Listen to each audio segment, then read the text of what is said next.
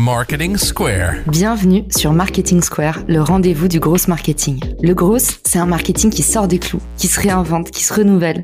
C'est aussi un mindset qui repose sur l'envie de se dépasser, de se détacher de ses opinions une bonne fois pour toutes et d'apprendre en continu. Si tu te reconnais dans cette description, que tu sois débutant ou expert, abonne-toi. Ce podcast va devenir ton meilleur allié. Ce podcast est rendu possible par Refer, une application que j'ai lancée pour vous permettre d'activer et de monétiser vos réseaux. Pour découvrir la pépite, rendez-vous sur refer, r e f e r .social, s o c i a l. L'application est disponible gratuitement sur tous les stores. On se voit de l'autre côté. Bon épisode.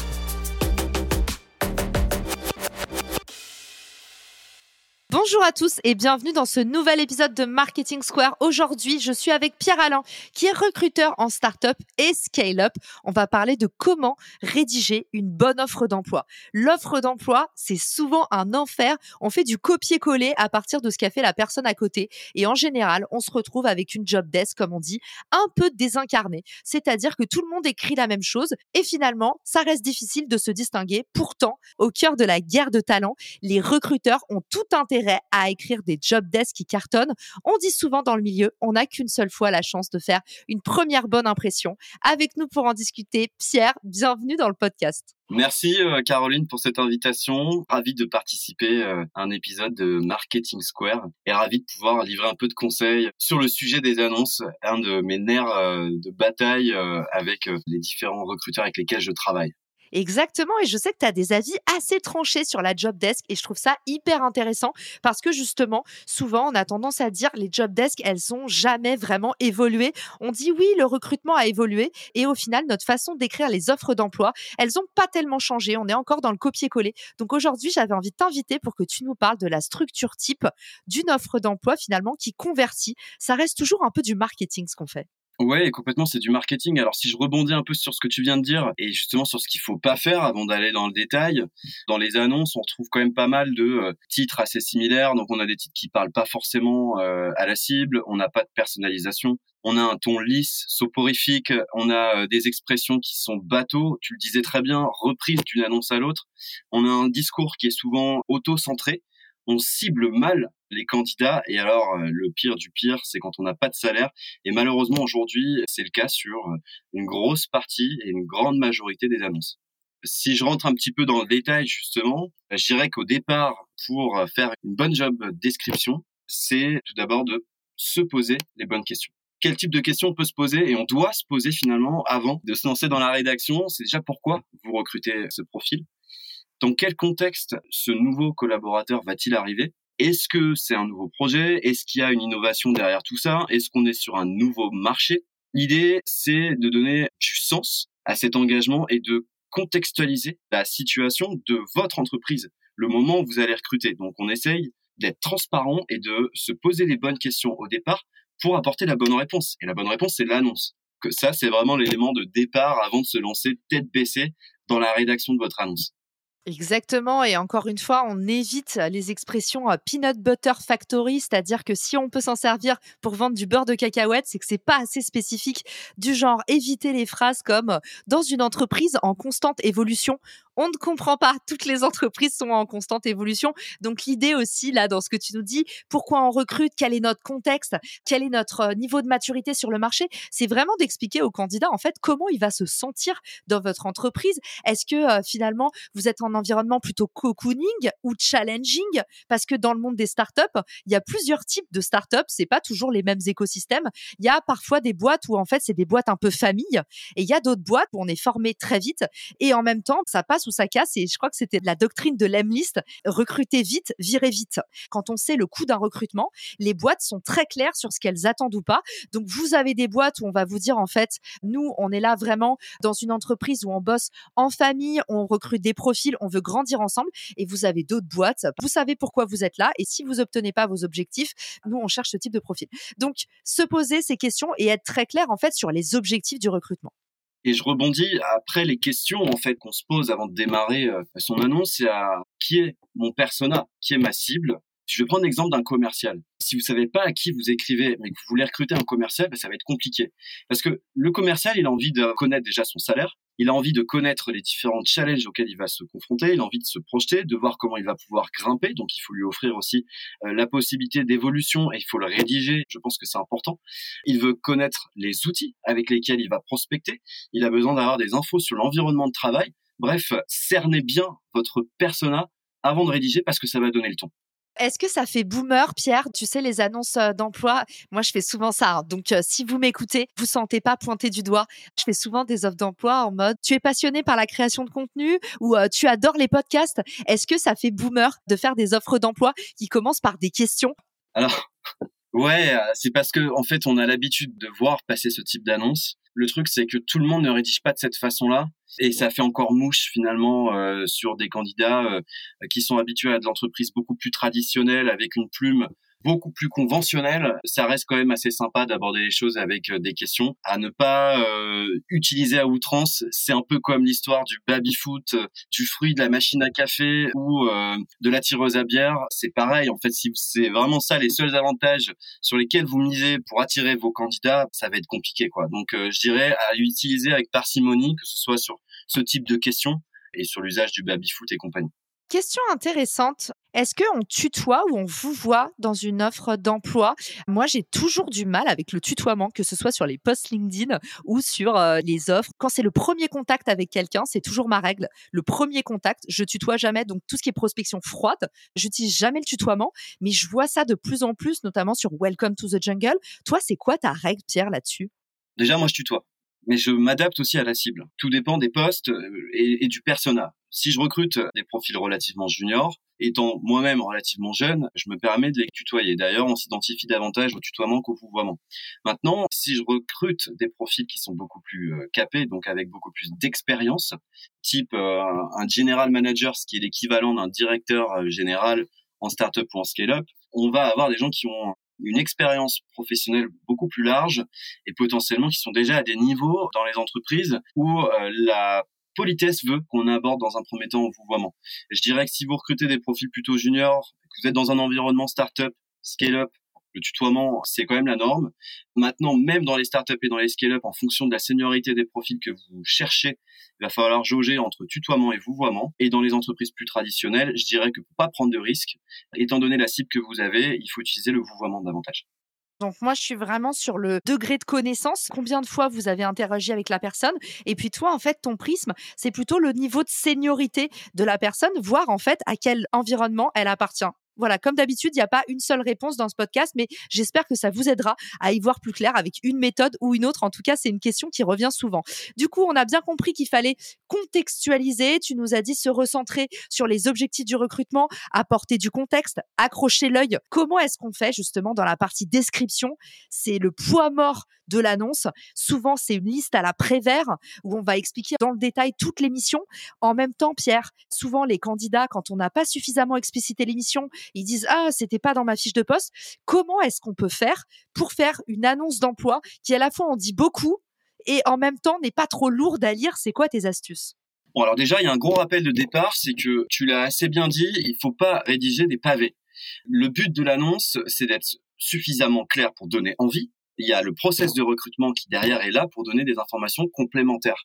Je dirais qu'il faut, dans un premier temps, euh, définir le poste de manière réaliste et concrète, l'annonce et l'offre d'emploi doivent comporter les tâches quotidiennes essentielles qui seront réalisées par euh, le nouveau salarié, les compétences à avoir ou à acquérir, les langues à parler, par exemple, le contexte, si on est sur un contexte national ou international, il faut lister de façon raisonnable. Attention, parce que justement, si on liste beaucoup trop de choses, on tombe sur le profil mouton à cinq pattes donc on est encore là sur euh, une notion de juste milieu, le bras droit du CEO. Enfin, on rentre dans ce truc-là de euh, je liste euh, des, tas de compétences, des tas de missions, résistance au stress, vous allez faire ci, vous allez faire ça, etc., etc. Enfin, là clairement, au bout d'un moment, le, candidat va se sentir irrité. D'ailleurs, à peu près 40% des candidats qui lisent les annonces se sentent irrités quand ils sont face à une annonce qu'on dit mouton à cinq pattes parce que souvent les candidats, surtout des postes de junior, tu es dans le syndrome de l'imposteur. Si tu vois un truc que t'as pas, tu vas potentiellement te dire bah j'y vais pas parce que ça va finir par me discriminer à un moment dans le processus. Ouais, d'autant plus qu'aujourd'hui, les candidats postulent de moins en moins. Alors, on peut pas se passer de l'annonce, puisque c'est un, un moyen aujourd'hui évident pour aller chercher du candidat. Mais justement, ne faites pas ce type d'erreur en vous euh, privant d'une partie des candidats, justement avec l'effet listing mouton à cinq pattes. Donc si je reviens un petit peu sur la structure, l'idée c'est donc de donner des missions concrètes et des missions essentielles sur euh, le poste sur lequel vous allez recruter, de contextualiser, également euh, de définir potentiellement les outils, l'environnement de travail dans lequel votre nouvel interlocuteur va travailler un commercial qui va travailler sur des nouveaux logiciels de prospection versus celui qui va euh, faire ça à l'ancienne. Euh, j'exagère, mais avec les pages jaunes et son téléphone, c'est pas du tout la même chose. Donc en fait, les éléments que vous avez en différenciation, n'hésitez pas à les mettre et à les faire apparaître dans la description du poste quand vous avez euh, terminé la description du poste, je vous invite à faire aussi un petit onglet sur la perspective, offrir de la perspective d'évolution, dire voilà, vous rentrez les évolutions possibles, au bout de combien de temps les gens évoluent potentiellement. On cherche des gens bien souvent qui vont s'investir et qui vont vouloir grandir pouvez leur dire voilà, les compétences que euh, nous allons t'apporter, ce sur quoi on va travailler. Donc ça c'est sur la projection. Parler le même langage encore une fois, pour moi ça c'est important. Donc euh, ça va avec le persona, mais sur le ton, l'idée c'est de parler le même langage que son candidat. Tu me disais tout à l'heure, euh, est-ce que on tutoie ou on vous voit? Bah l'idée c'est que si vous étudiez un peu votre persona en amont, normalement vous allez parler à peu près le même langage que lui. Si vous cherchez un profil très senior, et que vous tutoyez dans l'annonce, peut-être que ça va pas plaire. Si vous êtes beaucoup trop formel dans votre annonce et que vous visez des profils plutôt juniors, les candidats vont se dire bah non, j'y vais pas, c'est vieillot, euh, ça me donne pas envie quoi. Adapter le langage, adapter le ton. N'hésitez pas à parler de l'environnement managérial également, à qui cette personne va être attachée. On a besoin de savoir un peu comment ça s'articule. Solliciter les gens autour de vous, la relecture et le collectif c'est une force si, vous avez cette, euh, cette chance et cette possibilité. N'hésitez pas à faire relire votre annonce et aussi à la faire relire potentiellement à votre cible, les gens que vous connaissez qui pourraient être votre cible, leur demander ce qu'ils en pensent. En fait, ça, ça vous permet d'établir une trame qui vous sera utile pour la suite. Une fois que vous avez un bon modèle, vous allez pouvoir le dupliquer. Et surtout, n'hésitez pas à, transmettre également qui vous êtes, votre ADN, votre culture d'entreprise. Aujourd'hui, on considère qu'à peu près 50% des recrutements se font sur la base des soft skills et euh, aujourd'hui, les candidats sont extrêmement sensibles à l'environnement de métier, à la culture d'entreprise, aux valeurs. Donc n'hésitez pas à les faire euh, transparaître dans vos annonces. Je dirais que pour faire la différence, euh, et ça serait très bien de mettre en place chez vous si c'est pas encore le cas, parler de la mission et de votre impact. Si vous avez des, euh, des choses qui sont engagées en ce sens sur l'environnement ou sur l'impact sociétal, n'hésitez pas à le mettre, c'est un vrai élément différenciant. Parler du rythme de travail, on a besoin de savoir si on est ouvert au full remote, d'accord, c'est bien, mais est-ce que vous êtes vraiment full remote? Est-ce que vous êtes sur un schéma hybride de travail? Très bien, mais précisez. Parce que si votre schéma hybride, c'est seulement un jour de télétravail, c'est pas extrêmement différenciant. Mais en tout cas, soyez le plus transparent et factuel possible dans les informations que vous communiquez au-delà du ton que vous allez mettre derrière. Génial. Et en plus, tu nous fais un bon teaser parce qu'on aura euh, Nina Ramen qui viendra nous parler de la méthode de l'entretien structuré pour pouvoir justement mieux cadrer sa recherche de candidats. Mais là, c'est un peu l'étape 1 avec la job desk. Et j'adore ce que tu as dit, euh, notamment dans euh, Faites relire l'annonce. Moi, un truc que je fais tout le temps, c'est justement de faire toujours envoyer en fait cette annonce à quelqu'un qui est dans ma boîte. Bah là, quand j'ai recruté mon monteur son, et eh ben, j'ai envoyé l'annonce à Emma, mon alternante, en lui disant Qu'est-ce que t'en penses? C'était hyper important pour moi. Et souvent, en fait, on écrit avec son prisme. Donc, euh, une bonne job desk, c'est aussi un travail collaboratif. Et merci de l'avoir euh, rappelé. Ça mange pas de pain de faire relire les fautes d'orthographe pour ceux qui en font, parce que clairement, il y a rien de pire comme signal pour votre boîte que de commencer en fait avec un truc à l'arrache. Fait à l'arrache, ça montre déjà que vous allez pas mettre beaucoup de cœur dans votre recrutement. Donc euh, ça, les candidats, ça leur donne pas très envie d'aller chez vous. Et puis bah derrière, faire en sorte d'avoir une job desk qui vous ressemble et qui ressemble vraiment à l'environnement de travail que vous offrez, ça permet déjà de faire des entretiens plus ciblés, d'attirer les bons candidats et donc potentiellement de gagner des heures précieuses. Ouais, alors surtout pas bâcler son annonce. Des fois, on, est un peu pris par le temps et on peut avoir la tendance de se dire bon allez, j'écris le truc. Sauf qu'en fait, c'est la cata ça. Une annonce, ça se prépare, ça se rédige. Listez d'ailleurs vos avantages et, les avantages internes avant de la rédiger pour potentiellement les avoir en tête et être certain d'être dans le bon ton. Mais surtout ne pas la bâcler, c'est hyper important parce que aujourd'hui, les candidats sont tellement sursollicités premièrement, ils se font chasser dans tous les sens. Mais si en plus de ça, les candidats à l'écoute, qui se font eux aussi chasser, mais qui postulent activement, voient une annonce qui est complètement bâclée, le candidat ne va pas avoir envie de postuler. Et quelque part, ça envoie le mauvais message, comme tu disais tout à l'heure. Et surtout, on a les candidatures qu'on mérite Et donc en réalité, si dès le départ euh, vous faites une annonce torchon, ne vous étonnez pas de pas avoir de candidature. C'est hyper important la préparation, la rédaction et surtout ne pas bâcler, même si on est euh, dans le jus. Il vaut mieux euh, reporter que de faire les choses à la va-vite. Il y a un dernier point, à mon sens, qui fait la différence et qui va en fait avec la logique de transparence voulue par les candidats, c'est le salaire dans les annonces. Et alors là, on a une grande partie des entreprises qui sont aujourd'hui pas transparentes sur salaire et qui ne mettent pas le salaire dans les annonces. Entre guillemets, ils veulent pas que euh, les collaborateurs de l'entreprise soient au courant des salaires qui sont pratiqués et des nouveaux arrivants potentiellement. Oui et non, moi je pense qu'il faut éduquer un peu tout le monde et, libérer un peu la parole sur le sujet du salaire. Mais en tout cas, aujourd'hui, une annonce avec un salaire sera en tout cas plus filtrante qu'une annonce sans salaire. L'objectif en fait du salaire dans l'annonce, c'est bien parler à votre cible, filtrer les candidatures et attirer les bons profils. Et en plus de ça, vous montrez que vous êtes transparent. Donc quelque part, vous montrez un peu patte blanche avec les attentes du marché candidat aujourd'hui. Tout le monde se plaint, mais personne ne change vraiment ses pratiques. Moi, aujourd'hui, je, recommande vraiment de faire apparaître les salaires dans les annonces.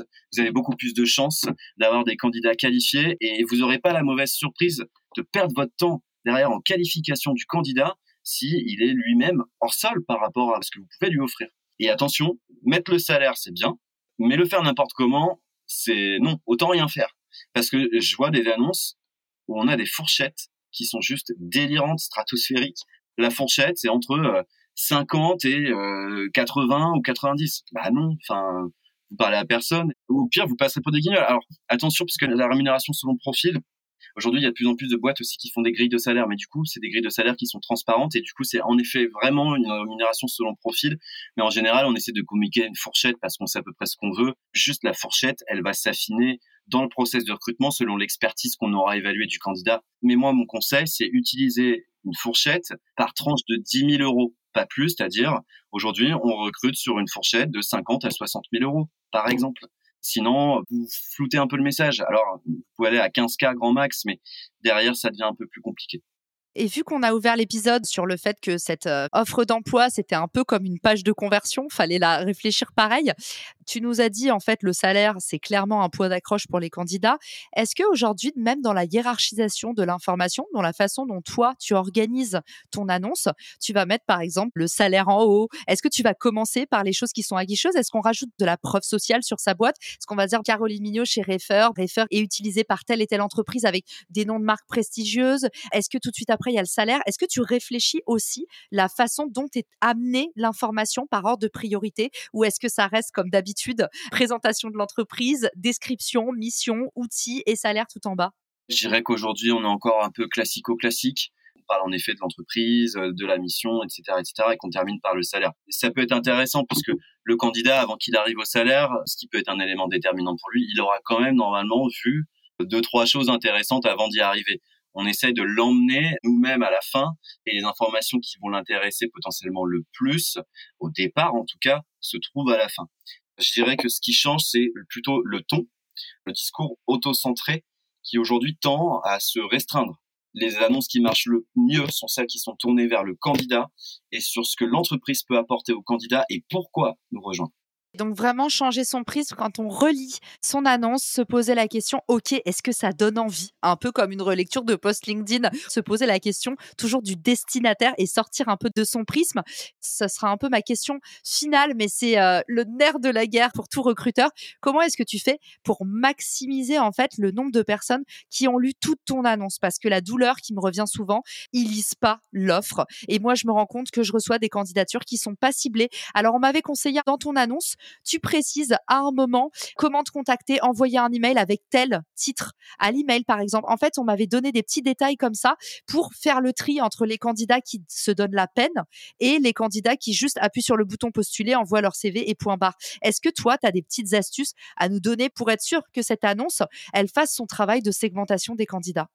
Je favorise les formats plutôt courts dans les phrases. C'est-à-dire que visuellement, j'essaie d'aérer les choses j'essaye d'espacer, j'essaye d'avoir en tout cas au début des choses accrocheuses sur l'environnement d'entreprise. J'évite les généralités type entreprise et leader sur son marché, ça non. j'essaye de faire des phrases plutôt concises, j'aère les différents éléments euh, et les paragraphes. J'adopte un ton qui est plutôt original et fun, mais ça c'est parce que ça va avec ma cible. Et après, si on veut filtrer davantage, le salaire, tous les éléments qu'on vient d'évoquer sont des éléments qui sont filtrants. Ensuite, on indique comment postuler. On peut également filtrer encore un peu plus, et moi je le recommande, et dans une logique de transparence, faire apparaître le processus de recrutement, combien d'entretiens, quelles sont les étapes de recrutement, c'est important parce que ça peut aussi décourager certains candidats qui sont déjà en process avec d'autres entreprises et qui se diront bah de toute façon j'aurai pas le temps d'aller au bout, etc., etc. Alors mettez votre process de recrutement s'il est pas trop long et s'il tient la route. Hein. Si vous avez 36 000 étapes, c'est pas la peine de le mettre ou en tout cas il faudra le dire au téléphone à vos candidats parce que sinon vous allez perdre en cours de route. Et puis derrière euh, sur comment postuler, alors ça vous pouvez le faire avec votre ATS, mais à poser une ou deux questions. Pourquoi tu t'intéresses à nous? Eh ben, écoute, j'allais te poser la question, Pierre. C'est quoi tes outils préférés pour recruter, pour tous les recruteurs euh, qui nous écoutent Une fois qu'on a pondu notre magnifique annonce, entrepreneur ou recruteur, où est-ce qu'on ferait bien de la poster? L'annonce, on la poste euh, sur Welcome to the Jungle, notamment si on travaille dans l'univers de la startup et de la scale-up ou dans la tech, c'est hyper important. Après, vous avez les cadres emploi APEC, Monster, Hello Work, qui sont des supports intéressants. Après, si vous êtes euh, dans la tech pure, vous pouvez aussi poster sur les jeudis. Il y a plein de supports spécialisés, donc je vous invite à essayer de vous renseigner sur les différents job boards. Et puis mes outils préférés pour recruter en complément des annonces, ça va être LinkedIn, évidemment. J'utilise donc à nouveau l'ATS, donc le CRM du recrutement, pour suivre mes candidatures aux différentes étapes, pour multidiffuser les annonces également depuis cet ATS, CRM dans l'univers du recrutement à nouveau. Et puis j'utilise également un outil de chasse qui est HireSuite CRM que je vous recommande, qui est euh, très bien pour pouvoir euh, contacter ses candidats, créer des projets, automatiser un petit peu, euh, pas trop, parce que l'humain garde le contrôle, mais ça va vraiment vous faciliter le quotidien. Et j'utilise également en parallèle NeoStaff pour automatiser les invitations que je fais à mes cibles candidats. On adore. Petite dédicace à Louis qui était déjà venu euh, dans le podcast. Et puis pour ceux qui sont euh, plutôt euh, entrepreneurs et qui n'ont pas trop les moyens d'aller payer des logiciels qui coûtent parfois un bras, n'hésitez pas à utiliser Refer. C'est une application gratuite qu'on a lancée pour que vous puissiez justement, au lieu de vous taper la honte à faire des posts LinkedIn chaque semaine en disant je recrute un chargé de com, je recrute tout ça, et que vous fassiez de moins en moins de portée, et eh ben ça vous permet d'utiliser la messagerie LinkedIn gratuitement pour pouvoir envoyer à 30 personnes de votre réseau Hello, je cherche un bon social media manager. Est-ce que tu connais quelqu'un? C'est hyper efficace et surtout 100% gratuit. Donc ne vous en privez pas. Merci Pierre d'avoir été avec nous dans cet épisode. Je suis ravie qu'on ait abordé ce sujet. Moi-même, je suis en train d'écrire une annonce d'emploi. Donc grâce à toi, je pense qu'elle va tout cartonner et ce sera la meilleure que j'ai jamais écrite. Pour tous ceux qui veulent te retrouver, où est-ce qu'on peut t'écrire, t'envoyer des lettres d'amour ou de la force? Alors, on peut me retrouver sur LinkedIn, Pierre Alain, Alain avec deux L. Génial. Je mettrai tous tes liens et aussi euh, ceux des entreprises qu'on a cités, dont celle de Louis, dans les ressources de l'épisode. Et je vous dis à tous à très vite dans le podcast. Ciao Si cet épisode te plaît, tu peux le partager en me taguant ou lui laisser 5 étoiles sur Apple Podcast. Marketing Square.